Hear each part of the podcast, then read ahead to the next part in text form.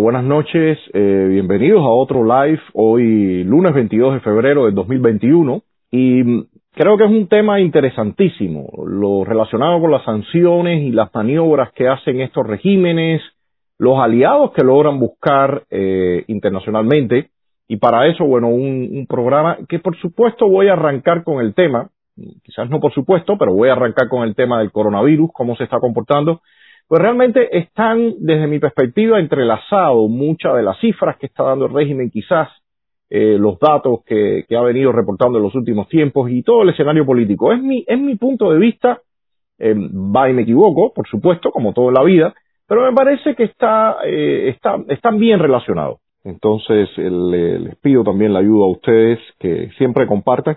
Si están en YouTube también, compartan en YouTube, les pido que se hagan eh, seguidores de nuestro canal, eh, igual que en, en, Facebook, por favor vayan, vayan y pónganle like a, nuestro canal de estado de SAT para que eh, toda la, información circule, circule mucho más.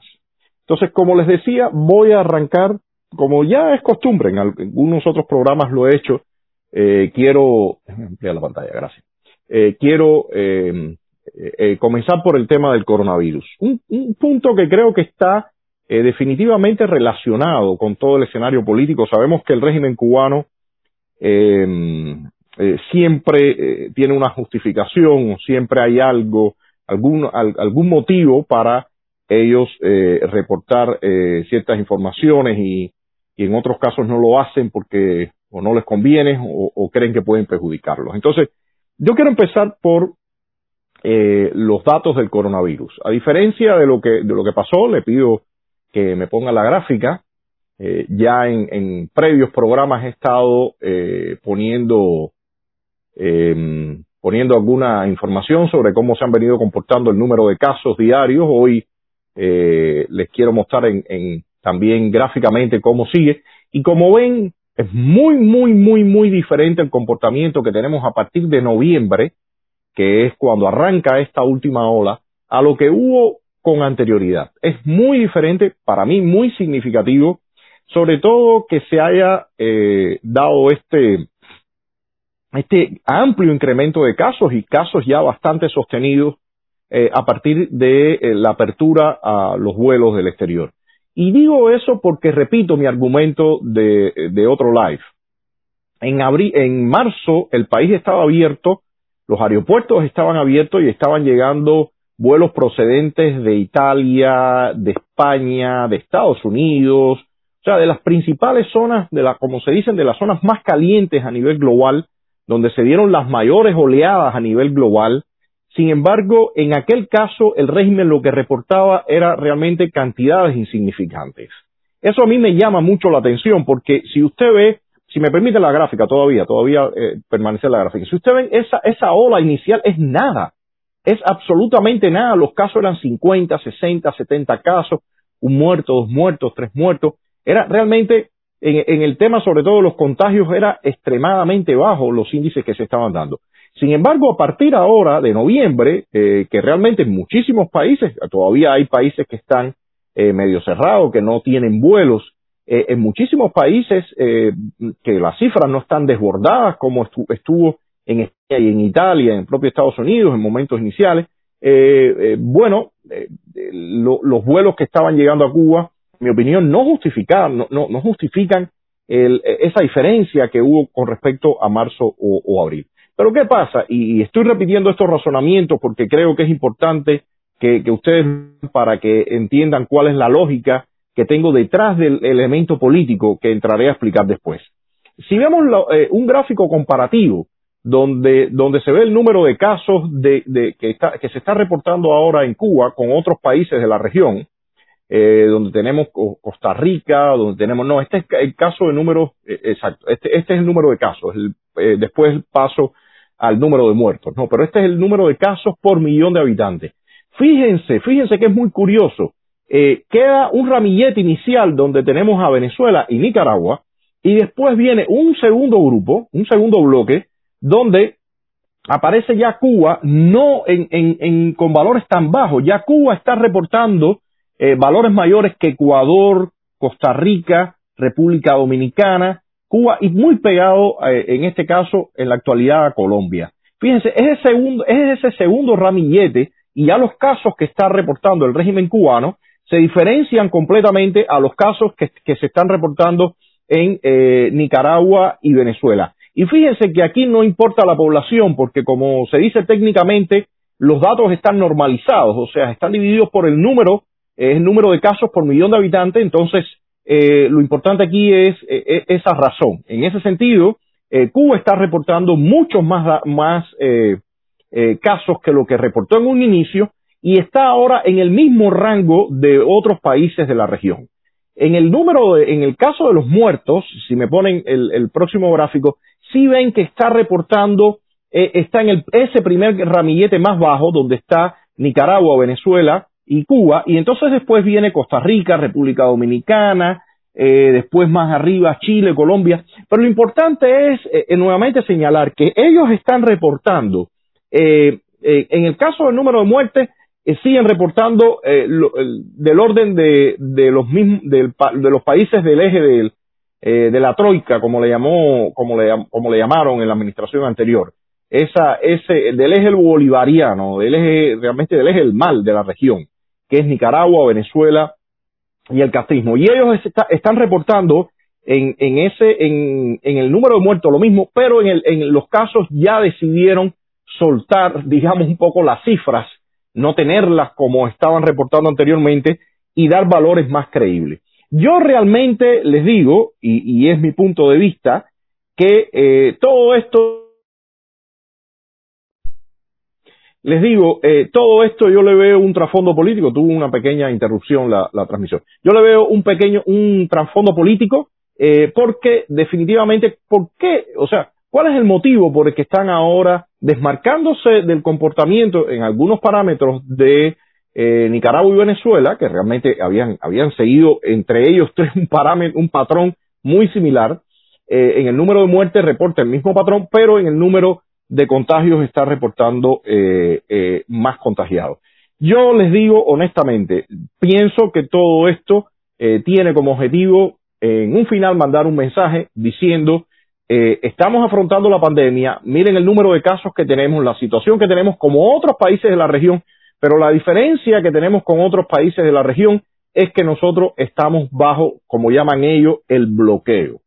Y me parece que esta es parte de la carta que están jugando porque en, las diferentes eh, misivas que aparecieron hace unos días, eh, de la, llamamos de la joven Cuba, de, del el, texto eh, extenso que había escrito eh, Carlos Saladrías con su Cuba Study Group y otras declaraciones que hemos visto, bueno, en todos están mencionando que se necesita em, eh, dar colaboración por el tema del coronavirus. A mí me parece que todo esto, evidentemente, forma parte de una estrategia, de un discurso que están vendiendo y las medidas que están tomando, porque esto es algo también muy evidente. Primero, una contradicción entre el número de casos reportados y el número de muertos en comparación con los otros países. Los otros países que están reportando similar número de casos o del mismo orden reportan un mayor número de muertos. En este caso no. Pero en el caso de, los reportes del régimen, el, número de, casos eh, reportados, el número de casos reportados, eh, realmente no, y, el número de muertos sobre todo, no, no dan la información o no, o no dan el mandato de realmente tomar las medidas tan drásticas que está tomando el régimen. En ninguno de los otros países que se están comportando con esa, con esa, eh, con esos valores, con, con, en, esas medidas, eh, se han tomado las, las restricciones que está tomando el régimen. Entonces, en ese sentido, yo creo que evidentemente aquí hay algo, aquí hay algo que tiene ese sentido político que les eh, estoy mencionando. Y por supuesto, lo había dicho en el programa anterior, pero quiero hoy hacer un análisis un poquitico más detallado, porque me parece de extrema importancia, el tema de las sanciones y el tema de la inclusión del régimen en la lista de países patrocinadores del terrorismo. Yo creo que es fundamental entender eh, la dinámica que se está dando eh, el, posible aprovechamiento que está haciendo o uso que está haciendo el régimen de esta situación de la pandemia para tratar de arrancarle a la administración eh, Biden una relajación en esas sanciones. Eh, como ustedes saben, ya en enero, casi finalizando la administración Trump, se incluyó nuevamente al, régimen en la lista de países patrocinadores de terrorismo. La, administración Trump la declaró o la incluyó nuevamente en ese listado de países patrocinadores del terrorismo. ¿Cuál razón? Bueno, se supo del, se sabe de los vínculos que tiene el régimen cubano con el ELN, que a, apenas acaba de realizar un, un eh, atentado donde murieron 22 personas y 89 heridos.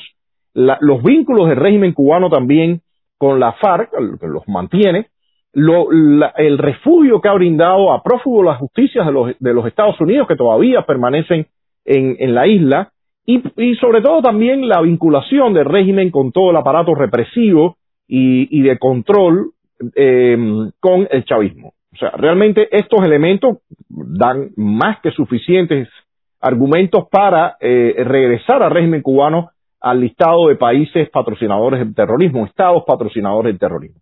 El régimen cubano ha dicho de todo en La Habana, ha lanzado todos sus noticieros, sus propagandas, pero evidentemente, y recientemente lanzó aquella noticia que realmente eh, creo que no le resultó, de enviar una, una notificación o una información al gobierno de Colombia para, uh, eh, según esto, denunciar un atentado que el ELN estaba planeando. Aquello no, no cuajó como ellos querían, pero eh, evidentemente la administración Trump creo que demoró demasiado. Eh, claramente el régimen cubano no ha dejado de actuar como siempre lo ha hecho desde, desde un principio del, de la mal llamada o de la, el, del, del castrismo el Fidel Castro en algún discurso de la, de, en La Habana, aquel discurso de la, aquel, aquel evento del, que le llamaban la tricontinental o algo así, decía que, que ellos no usaban el terrorismo, pero si les, les diera por usarlo iban a ser muy efectivos, muy buenos en, en, en ejecutarlo, ¿no? O sea que ese cinismo clásico de Fidel Castro eh, se, se, se, mantuvo, él mantuvo el, el, el, todos estos nexos con todo con un grupo increíble y ellos mismos ejecutaron acción. Así que no, por supuesto, nunca debió haber salido el régimen eh, de, los Castros en el 2015 cuando lo sacó la administración Obama del listado de países patrocinadores del terrorismo. Y, eh, pero eh, debo decir también que la administración Trump lo regresó al listado demasiado tarde. En ese sentido, ¿qué implicaría? ¿Qué implica que el régimen cubano regrese a eh, ese listado de países patrocinadores del terrorismo, ¿cuáles son las consecuencias que tiene para ello?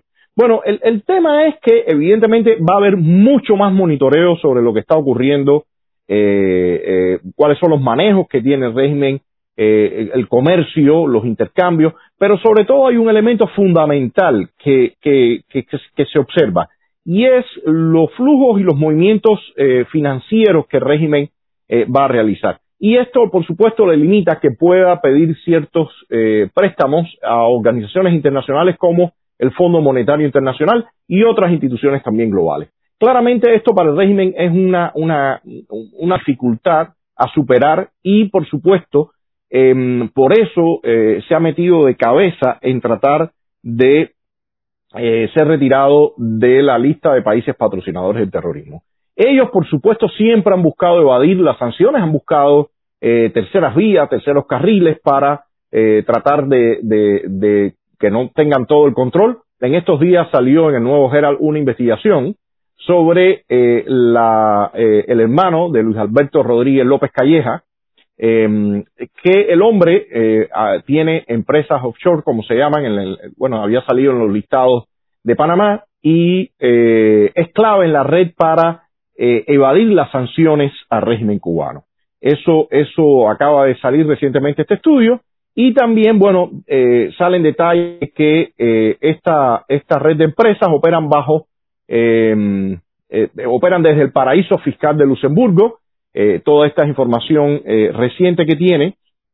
Y bueno, recordemos que el, López Calleja, Luis Alberto Rodríguez López Calleja, maneja el conglomerado Gaesa, ¿no? Es el hombre que maneja el billete grueso en la isla y en todas estas empresas. Recordemos que ahora también con, con el, eh, las limitaciones que, que le pusieron a, a Fincimex, apareció también una empresa que ellos tenían en, otros bancos fuera de la isla porque canalizaban las, las remesas y todo eso ha tenido dificultad, tuvo dificultad también eh, con Western Union y demás. O sea, realmente eh, todo este conglomerado, esta red que ellos han ido eh, tejiendo desde hace muchísimos años para la evasión de las sanciones de los Estados Unidos, bueno, la tienen muy, muy al día y, actualizada, ¿no? Y en este sentido, el hermano de López Calleja, como se supo, estaba jugando un, un papel o está jugando un papel fundamental. Ahora, ¿Qué otros aliados ha buscado el régimen para tratar de, evadir todas estas sanciones? Yo creo que es importante señalar que eh, el, uno de los meollos eh, de la situación que tiene el régimen en este momento, uno de los puntos clave, uno de los nudos, por, por eh, ejemplificarlo, uno por para visualizarlo, uno de los nudos principales que tiene el régimen es el tema de aparecer en el listado de países patrocinadores del terrorismo.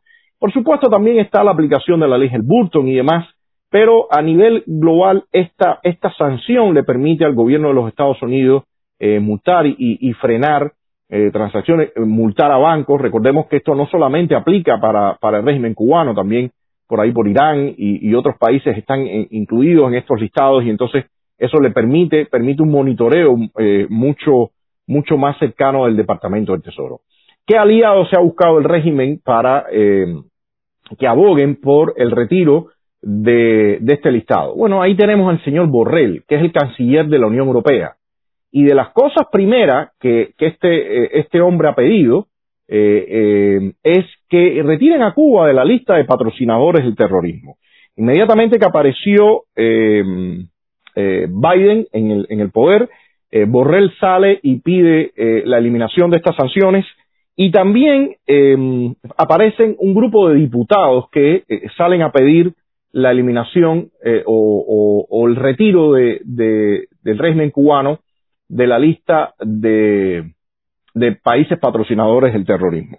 luego Borrell, en otra reunión con el canciller ruso, Lavrov, también hacen, hacen ese llamado y claramente la, la lógica de este momento es de una forma u otra, por todas las vías, tratar de retirar al régimen de ese listado que le dificulta mucho los movimientos que pueda hacer en forma visible o en forma más directa o en forma indirecta. Porque ¿qué ocurre? Al pesar estas sanciones y al tener que haber un monitoreo más escrupuloso, salen a la vista eh, y saltan todos estos otros manejos que eh, y, obliga a que por ley se han frenado todos estos manejos que pueden hacer testaferros y demás. O sea, que estas vías de, de, evadir las sanciones, eh, bueno, se hacen menos, menos evidentes.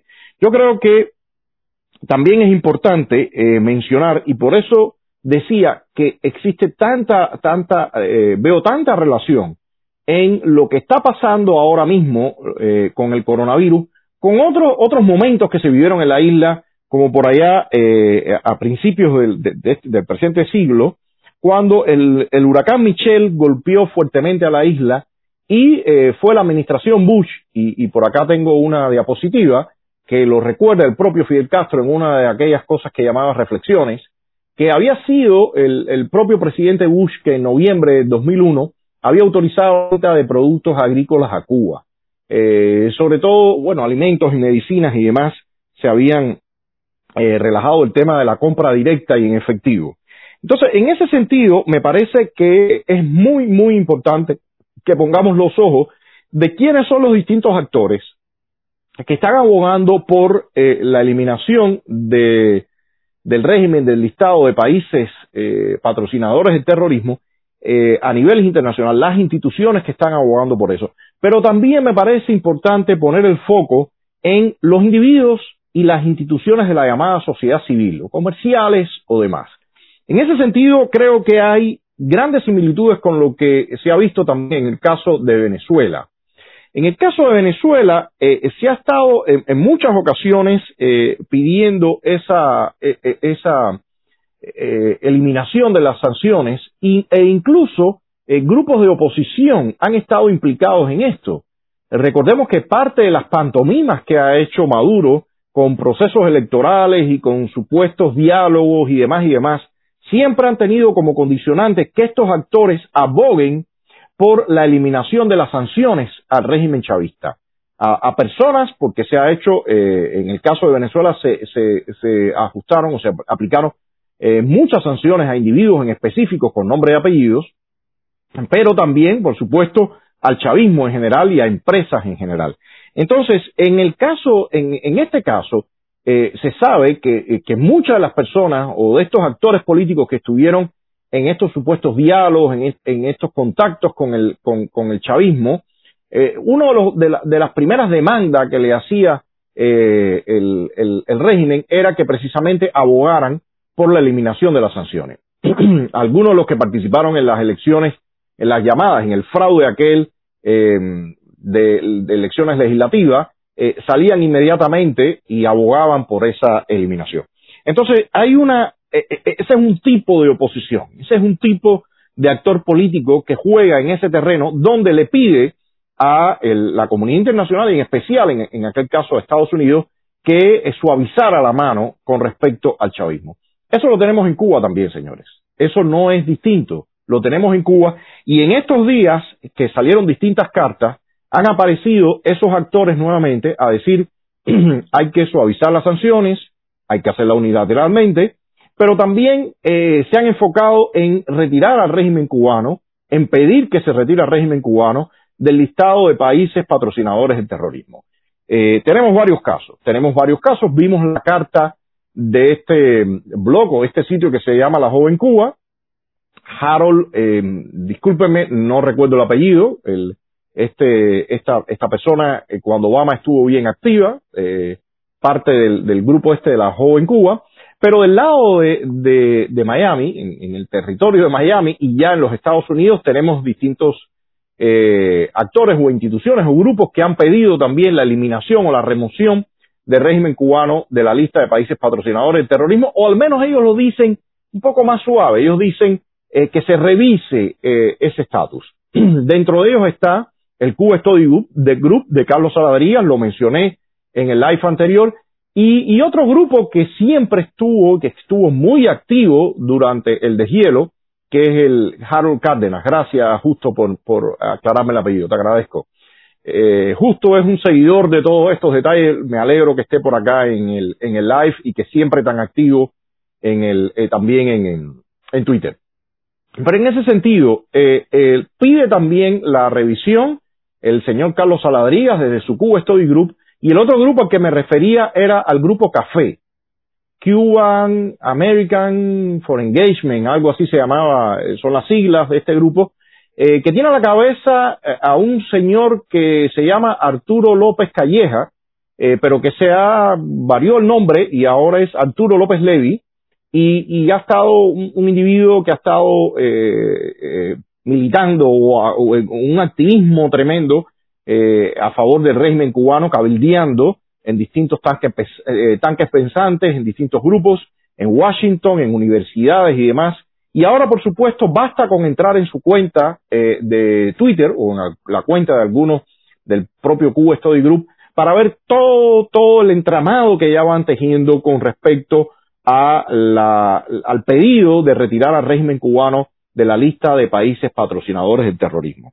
Yo creo que, que eso es fundamental, mantener este foco, eh, enterarnos de que todo ese cabildeo, que todo ese movimiento está detrás, porque todo esto implicaría destrabarle las cuentas, destrabarle las finanzas al régimen en cierta medida, que evidentemente están contra la pared, que tienen una ausencia de liquidez total, pero esto le permite de nuevo todo el, como se diría en buen cubano, todo el tej que, ellos pueden ejercer. En parte, eh, vimos con la administración Trump cómo el régimen chavista se vio obligado de tener que moverse a otros mercados con los turcos, con los iraníes, porque estaban contra las cuerdas y evidentemente cuando regímenes de este tipo están en esas condiciones, tienen que ir a vender barato. Tienen que regalarle o tienen que darle barato a otros eh, socios que a la vez también son unos secuaces, son, son eh, tipos medio forajidos. Entonces, eso los ponen en, en, situaciones muy difíciles y en este caso, por eso, tanta insistencia en este sentido. Yo creo que eh, es importante ver quiénes son los actores que están una y mil veces abogando porque al régimen se le aflojen en estas tuercas, porque realmente ahí hay señales muy claras de eh, qué papel están jugando eh, al interior acá de Estados Unidos a nivel global y, y, hacia dónde quieren llevar el escenario cubano. Yo creo que eso es fundamental. En el caso de Venezuela, y quiero hacer un alto ahí nuevamente, como les decía, por las similitudes que hay, por los, por los papeles tan, tan, tan eh, similares que juegan, disculpen la redundancia, los papeles tan comunes que juegan instituciones internacionales. Tenemos en el caso de, Venezuela, eh, el, eh, que de nuevo empieza la misma lógica. Por acá hay un artículo en, eh, que, que, habla en la Deutsche Welle, en, que dice eh, la arremetida económica de Washington contra el régimen de Caracas es un arma de doble filo. Sanciona, pero sirve para justificar el descalabro comunista, opina eh, Johan Ramírez. ¿Y, ¿Y, qué implica todo esto? Empieza nuevamente a cuestionarse, bueno, las sanciones son, eh, pueden lograr un resultado, pero afectan mucho al pueblo y le permiten la justificación y, de esa forma eh, estos regímenes pueden eh, alegar que los fracasos económicos tienen que ver con las sanciones. Mire, señores, ese, ese es un argumento demasiado gastado. A estos regímenes lo, no, al final de cuentas no necesitan justificaciones. Ellos lo que necesitan es tener el, aparato represivo bien engrasado, el aparato de propaganda bien engrasado y sus contactos y todo y toda su red a nivel internacional para mantener el poder. En esa misma dirección encontramos que la ONU pide a, la, a Estados Unidos retirar sanciones de Venezuela para comprar vacunas para el COVID-19.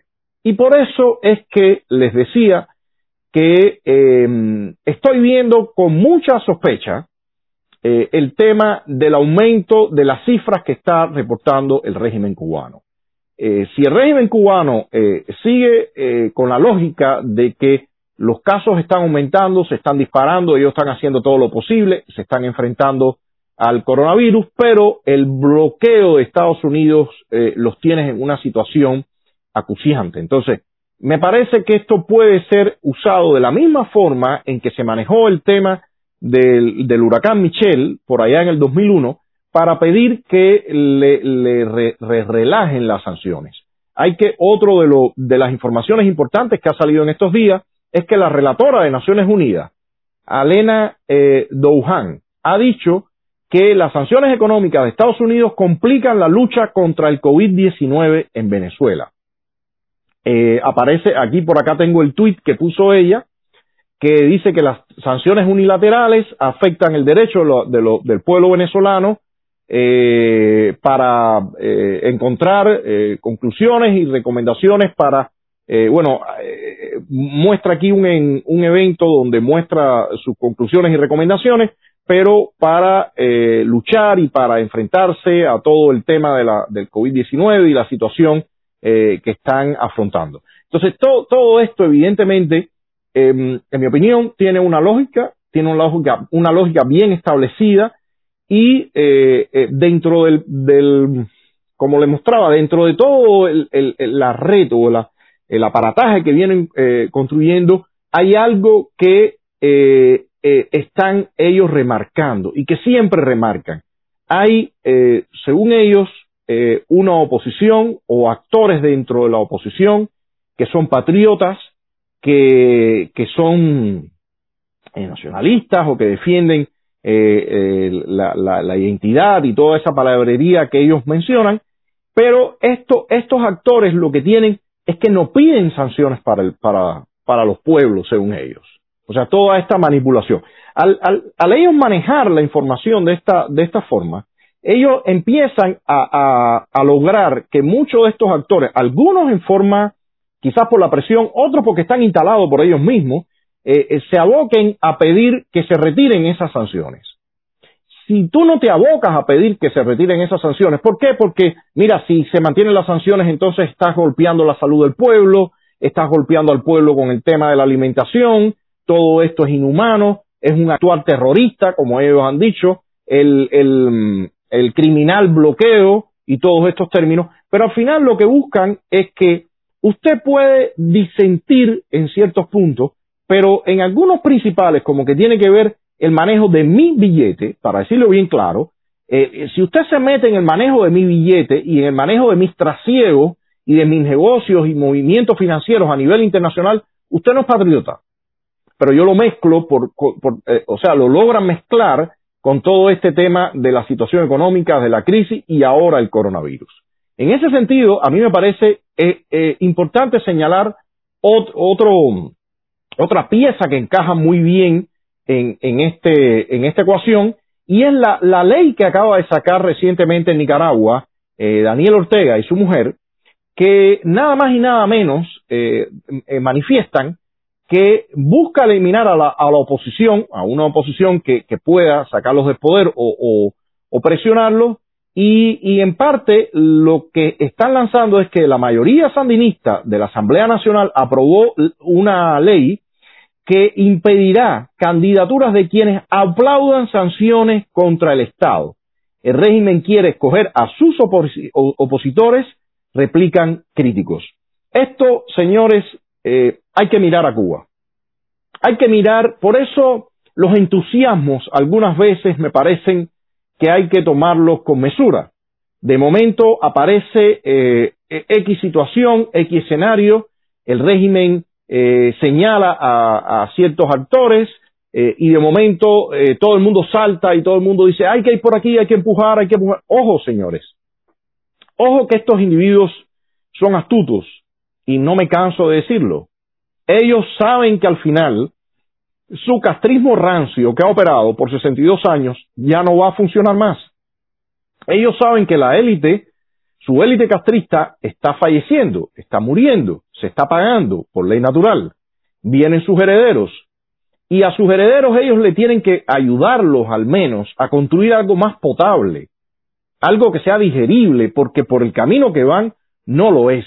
Y entonces, ¿qué? En mi opinión, ¿qué están buscando? Están buscando lo que siempre han hecho. Están buscando eh, negociar, pero negociar duro. Ellos no van a regalar nada. Pero parte de los, de los elementos fundamentales que piden para esa oposición o para esos individuos que ellos permitan es que tienen que estar opuestos al embargo, tienen que estar opuestos a, tienen que estar opuestos a las sanciones, tienen que estar en la línea de quitar al régimen de la lista de patrocinadores del terrorismo y van a usar todo este discurso ahora de la COVID-19 o del coronavirus para decir no están eh, tratando de aniquilar a nuestro pueblo por hambre, por la enfermedad, por la pandemia. O sea, yo creo que, que eso, en mi opinión, es evidente. En mi opinión, están buscando el tipo de oposición o están buscando el tipo de actor político que diga nosotros queremos que se haga esto por una cuestión humanitaria. Todo, todo eso, evidentemente, lo están lanzando. ¿Por qué en marzo no reportaron el mismo caso que el mismo número de casos que están reportando ahora? No sé, Habría que preguntarse. Pero en marzo primero no estaba la administración Biden, estaba la administración Trump. ¿Y cómo es posible que el número de, casos de contagio en marzo, cuando el país estaba, tenía abierto sus fronteras a las zonas más calientes del, planeta, fueran tan, eh, eh, números tan bajos en comparación con lo que estamos viendo en la actualidad? Miren, eh, no tengo una respuesta eh, 100%, pero tengo mis sospechas. Tengo mis sospechas y las estoy argumentando con esto.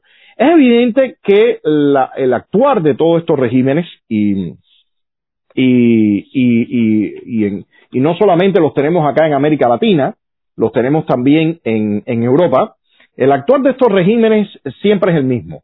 Hemos visto todas las, eh, las acciones que ha tomado Lukashenko por allá por Bielorrusia, eh, toda la represión que ha mantenido a partir después del resultado de aquellas elecciones y evidentemente lo, la, oposición eh, bielorrusa está pidiendo que le apliquen los europeos más sanciones. Por allá salió eh, Putin y dijo yo apoyaré a Lukashenko y a su régimen en toda su extensión. O sea, lo dejó bien claro. Él usará todas las medidas que tenga que, tenga que usar.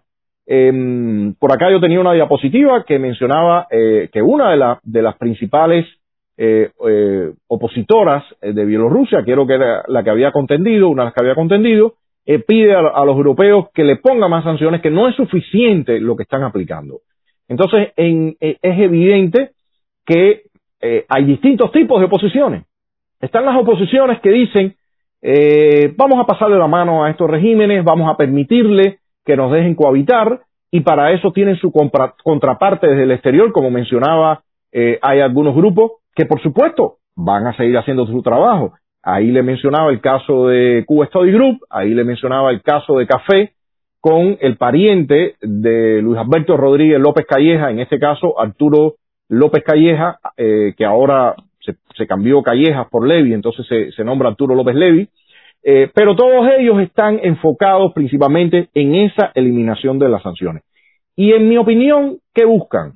Bueno, ¿qué venden ellos? Ellos venden que con, con esas, em, con esos pasos se va a permitir que el régimen cubano se implique más en un proceso de negociación, que va a, ir eh, va a existir poco a poco una apertura, pero lo que sabemos al final de la jornada es que todo esto le permite la transmutación. Y en estos días, y para ejemplificar todo esto que, estoy mencionando, hay un, caso que realmente ha sonado estrepitosamente y que casualmente hace unos meses había sonado en las redes sociales y en el ambiente cubano, que es el caso de Birmania. En Birmania, eh, por acá tengo una diapositiva del año 2012, donde eh, se menciona la culminación de sanciones, la culminación de un grupo de sanciones y en esta y en esta noticia no es una es una previa dice termina era de sanciones eh, eh, para Birmania y aparece David Cameron reunido con Aung San Suu Kyi y en este caso bueno por supuesto los militares lograron hacer aquellas maniobras para vender que habían algún tipo de reformas el mundo occidental quiso comprarla. Aquí tenemos cuando en aquel entonces el primer ministro eh, eh, inglés David Cameron reunida con Aung San Suu Kyi. Y recordemos que Aung San Suu Kyi había sido eh, la carta que se había jugado para mostrar que había algún tipo de transformaciones. Pero los militares en un final se habían quedado con todo el mando del país, se habían quedado con el control del Congreso, habían quedado con, no, perdón, todavía no está esta diapositiva. Se habían quedado con el control del Congreso, se habían quedado con eh, el control de las cortes, de las fronteras, del Ministerio del Interior, del sistema de justicia eh, y de los principales negocios. En el viaje que tuvimos un grupo de activistas a Birmania, se nos habían dicho que, que, realmente en la prensa, quienes incluso habían regresado al país, que habían sido opositores o disidentes durante el, durante el periodo de, la Junta Militar cruda y dura, eh, sabían que no podían hablar de los militares. Los militares controlaban eh, los principales negocios, los, eh, los militares habían construido los principales conglomerados económicos y definitivamente habían logrado que cada vez le relajaran más las sanciones. Aquí tengo otra diapositiva del año 2016 donde se menciona que Estados Unidos suaviza las sanciones a Birmania para promover las reformas en el país. O sea, fíjense, fíjense que, este, que extendido fue todo eso. El proceso de la constitución y de las elecciones que ellos lanzaron por ahí por el 2008, 2009, eh, siguió extendiendo. Si todavía en el año 2016 ellos, estaban los militares em, eh, promoviendo o, lanzando que habrían más y más eh, reformas, un proceso según ellos como se vende paulatino, pero que finalmente llevara a la democracia. Estamos hablando de mayo del 2016. Nosotros visitamos eh, Birmania por allá de, en, creo que fue en agosto, no, no, en octubre, creo que fue por ahí de octubre del 2000, eh, o antes, agosto, no recuerdo bien, pero por ahí del 2016, eh, después de la visita de Obama y todo lo que se había hablado aquella famosa reunión que se habló de Birmania, que, claramente lo mencionaron como un patrón, y debido a eso fue que visitamos Birmania. Pero, ¿qué pasa en la actualidad? Bueno, lo que tenemos en la actualidad es que a los militares aquel sistema se le quedó chiquito. Se les quedó chiquito y acaban de realizar una otra pantomima de esas elecciones, pero no les gustó el resultado. No les gustó todavía el nivel de control que tienen y quieren más. Y en ese sentido, eh, dieron un golpe, sacaron a Aung San eh, y Estados Unidos nuevamente eh, se lanza con que va a imponer sanciones a Myanmar o a Birmania, como se le llama. Dice, la la Casa Blanca dijo que las sanciones no necesitan ser permanentes, instando al ejército de Birmania a restaurar inmediatamente el poder al gobierno elegido democráticamente. Tengo una, una diapositiva aquí eh, sobre eso. No, no es esa, es el titular. Estados Unidos impone sanciones a Myanmar en respuesta al golpe. Y entonces el, lo que lo que ocurre es eh, ya esta esta es, o sea, esta es el anuncio de las sanciones. Eh, dicen que se debe liberar a todos los detenidos injustamente y garantizar que los manifestantes pacíficos no sean enfrentados con violencia. O sea, fíjense acá eh, nuevamente el escenario que estamos viendo. Los, los militares vuelven a dar un piñazo sobre la mesa, un golpetazo sobre la mesa, pero de nuevo se les sigue pidiendo regresen al punto anterior. Si ven, en otra, eh, el Departamento del Tesoro de los Estados Unidos dijo que apuntó a ocho personas, incluyendo el ministro de Defensa, tres empresas del sector del Jades y las Gemas, y actualizó las sanciones a los dos principales oficiales militares, acusando de desempeñar un papel de liderazgo en el derrocamiento del gobierno democráticamente elegido en Myanmar. Acá lo interesante, como le decía, es que no le fue suficiente el poder a ellos y se decidieron a lanzar este golpe. Pero otro, otro elemento importante eh, dentro de toda esta noticia. Dice, pero Washington eh, no llegó a incluir a la totalidad del holding o del conglomerado económico, eh, aquí tienen el, el, nombre por sus siglas, MEHL, y también a otra corporación, los conglomerados militares que prevalecen en toda la economía de Myanmar, que es Birmania. O sea, ¿qué tenemos acá? Le aplicaron sanciones a algunos individuos, pero no le aplicaron sanciones a la GAESA de Birmania parece que hay dos GAESAs en Birmania. No le aplicaron sanciones a la GAESA de Birmania. No están incluidos en el listado de países patrocinadores del terrorismo. No tienen el tipo de sanciones que tiene el castrismo. Entonces, señores, eh, analicemos todo esto en conjunto. ¿Qué busca el régimen? El régimen y qué va a buscar el régimen.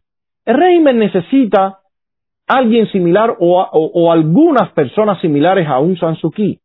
El régimen necesita hacer esa jugada en ese tablero de ajedrez. El régimen necesita empezar a, mostrar que hay algo que está cambiando al interior de Cuba y que, ese mismo grupo que está recibiendo o que según esto está empujando y está logrando algunos espacios, ese mismo grupo abogue por el retiro de Cuba o del régimen cubano de la lista de patrocinadores del terrorismo y que busque la eliminación de las sanciones. Eso es fundamental, señores. Para que cuaje el neocastrismo, para que cuaje la jugada que el régimen quiere hacer, tiene que encontrar un camino para dar riendas sueltas a sus finanzas o, abrirle un camino a sus finanzas, porque el país está contra la pared. Lo había explicado también en otro, en, otro live anterior. El tema de la, de la inflación va a seguir rampante. Los que propistas van al piso. La supuesta empresa estatal socialista que iba a, tratar de comprar lealtades no hace nada en el escenario de, tremenda falta de liquidez que tiene el régimen cubano. Entonces, es fundamental para ellos que se abra este paso. Mi eh, punto es que poner los reflectores a quienes están pidiendo precisamente ese camino. Porque van a lograr que el régimen le dé algo con los famosos diálogos van a lograr que el régimen le dé algo. No, yo creo que el régimen los está usando. El régimen está usando a esos actores para que le hagan el trabajo, para que vendan al exterior, como ha pasado en Venezuela, como ha pasado en Nicaragua, como ha pasado en otros lugares. Por cierto, yo eh, acá me enteré muchas veces que había un fuerte lobby de algunos actores de la oposición nicaragüense que estaban abogando porque no se implantaran las sanciones al régimen de Ortega. Eso mismo también estaba con el caso venezolano. Y eso mismo, señores, tenemos con el caso de los cubanos. Entonces, aquí no hay fórmulas nuevas. Aquí hay fórmulas repetidas. Incluso no hay ni siquiera nombres nuevos. Hay nombres repetidos. Pero el problema es que se está queriendo vender como un nuevo escenario algunos, algunas situaciones y hay que tener mucho cuidado. Porque evidentemente la emoción influye, el deseo de cambio influye pero hay, tiene que haber una racionalidad y tiene, tiene que haber un elemento analítico para decirnos si estamos caminando por un camino seguro o estamos realmente caminando por un camino donde el principal ganador va a ser el régimen. Porque si bien es cierto que ellos van a abrir un espacio, aquí no es una pelea como, como, como lo que se hace, las prácticas que se hacen en boxeo, que le llaman sombra, un solo boxeador tirando golpes en el ring.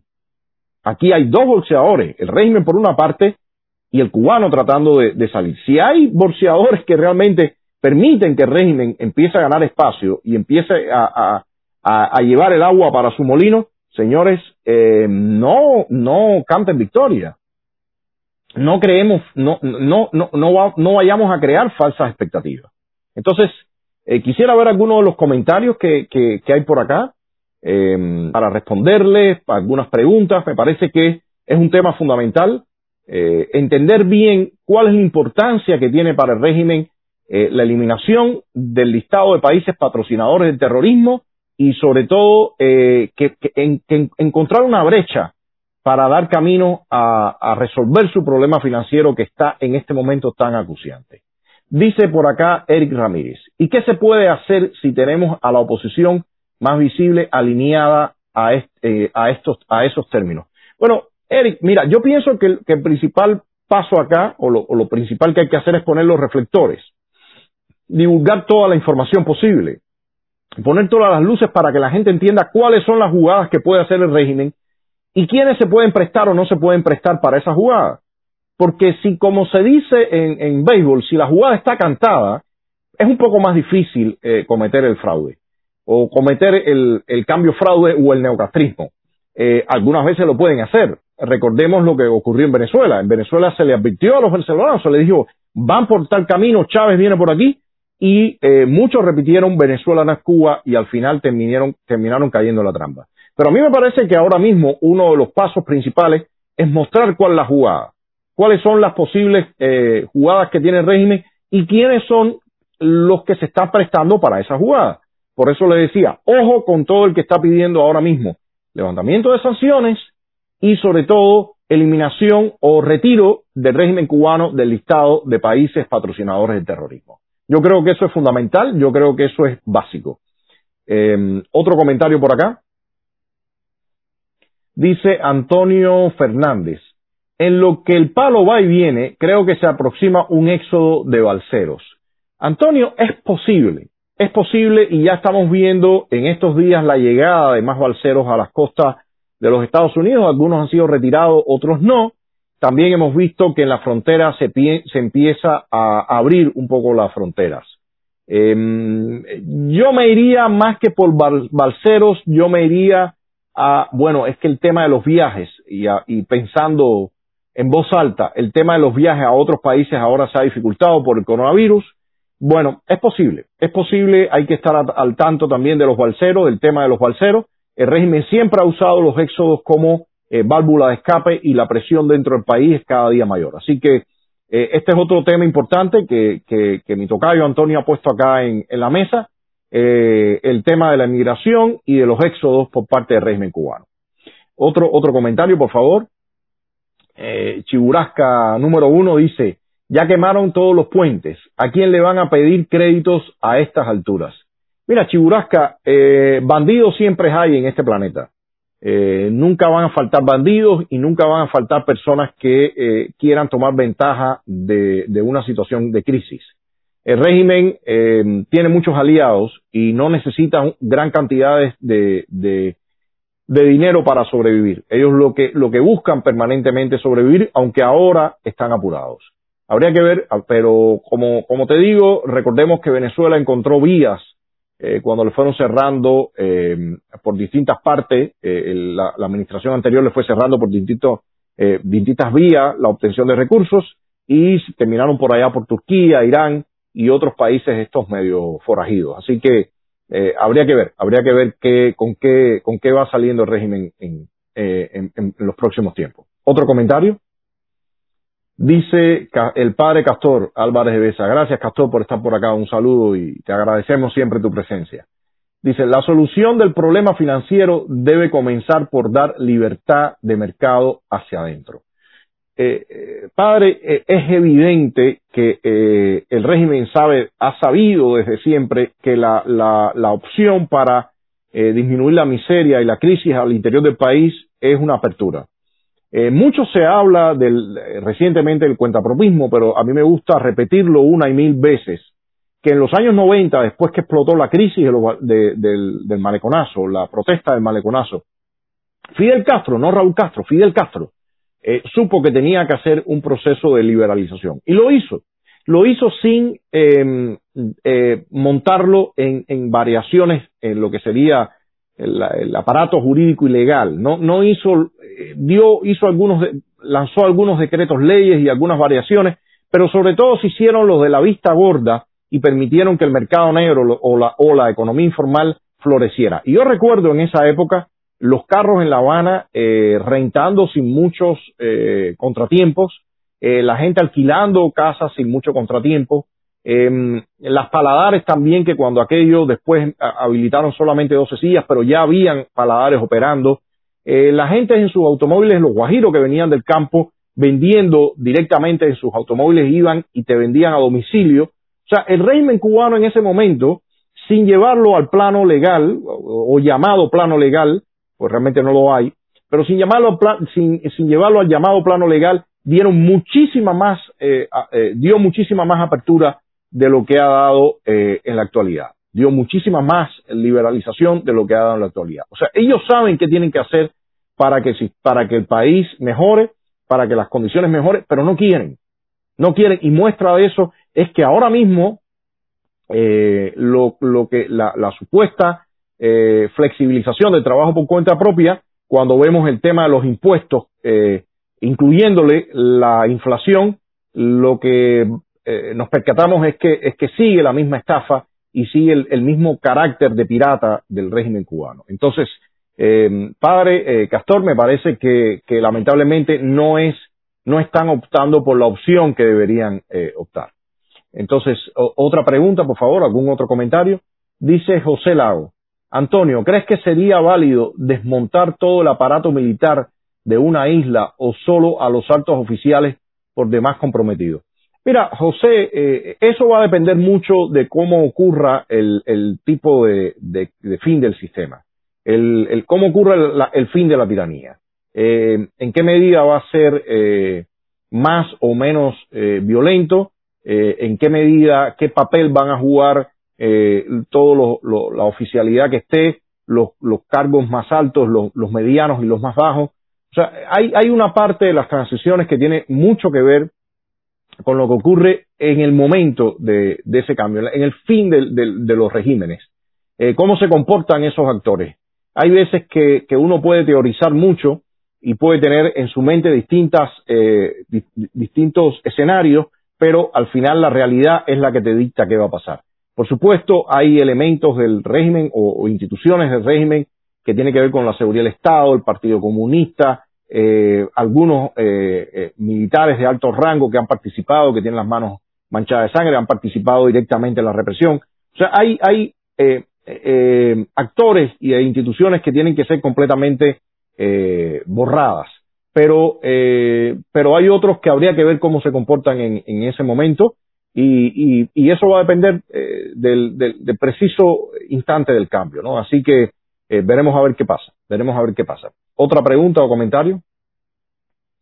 Dice Liuber Mederos, Rodiles, ya la dictadura tiene su jugada y el que menos te piensas será de ellos en, eh, eh, será de ellos en una dictadura. Sí, o sea, entiendo el comentario que irán a una dictadura light. Bueno, eh, eso, eso va a depender mucho, como te decía también, de qué logren ellos. Ellos siempre van a optar por eh, mantener el, mayor nivel de control, el mayor nivel de, totalitarismo, ¿no? Es, su, es, su, es su naturaleza. Pero en la medida que reciban eh, más presiones tendrán que eh, hacer algunas maniobras. Veremos a ver, eh, honestamente, eh, el objetivo acá es barrer con esa tiranía y, como les decía, no, no permitirles que hagan la mutación o que, hagan ese cambio fraude o que transmuten a ese neocastrismo. Entonces, no sé si queda algún otro comentario, ya, ya casi estamos cerca de la hora. Dice Raúl Rodríguez, va el Congreso de abril, ellos van a esperar que, que o ellos van a esperar que hace Biden. Mira, mira, Raúl, evidentemente ya llevan rato conversando con esta, eh, con esta administración. Fíjense que cada vez que salen algunos de estos ministros o llamados ministros y hacen comentarios, siempre mencionan que si están tratando de boicotearles el, las relaciones con la nueva administración y demás. Ellos también eh, pendientes de eso, claramente eh, muchos de, lo, de las personas que están ahora en, puestos de gobierno acá en, Estados Unidos em, están, eh, son, repiten de la administración Obama, o sea, conocen a los mismos actores castristas, así que eh, para nada es un secreto que deben venir conversando desde hace un tiempo y, haciéndose propuestas, ¿no? Entonces, yo creo que el, Congreso del Partido va, eh, les ajusta en un momento fundamental Así que veremos que, cuáles son los pasos que dan, pero en definitiva ya hay varias jugadas cantadas, ¿no? El propio Raúl Castro había adelantado que lo más probable era que Miguel Díaz Canel fuera el primer secretario del partido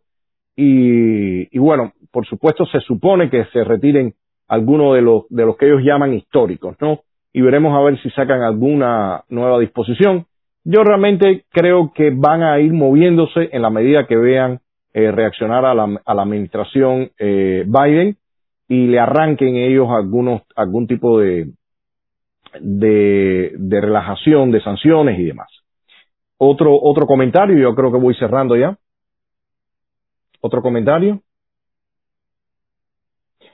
Bueno, yo creo que entonces voy terminando. Les agradezco eh, que, estén por acá. Esta semana tenemos varios eh, programas interesantes. El, próximo miércoles en Libertad y Punto. Mañana, mañana eh, Claudio Fuentes con, los presos de Castro.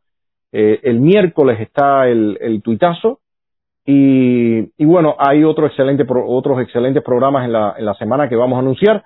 Espero, espero ya mañana anunciarlo. Todavía tenemos algunos puntos de ajuste para arrancar nuevamente con la segunda temporada de Cuba República. Eh, lo más probable es que arranquemos el, jueves, así que estén pendientes si ya eh, lo anunciamos próximamente. El jueves retomamos la, serie de programas Cuba República. Y, y gracias, muchas gracias por seguirnos, muchas gracias por todo el apoyo. Y como le dije, ojo, ojo, ojo con todo lo que va pasando, que es importante eh, poner reflectores a las jugadas que puede hacer régimen y quiénes están, eh, quiénes pueden ser em, eh, actores que faciliten esa jugada. Así que les agradezco, buenas noches a todos, eh, les pido, por favor, compartan, es importante que toda esta información circule y nos seguimos viendo en toda la, semana con la programación de, de, todos estos, eh, o sea, con todos estos programas que tenemos acá desde Estado de Sal. Así que buenas noches y, y nos seguimos viendo.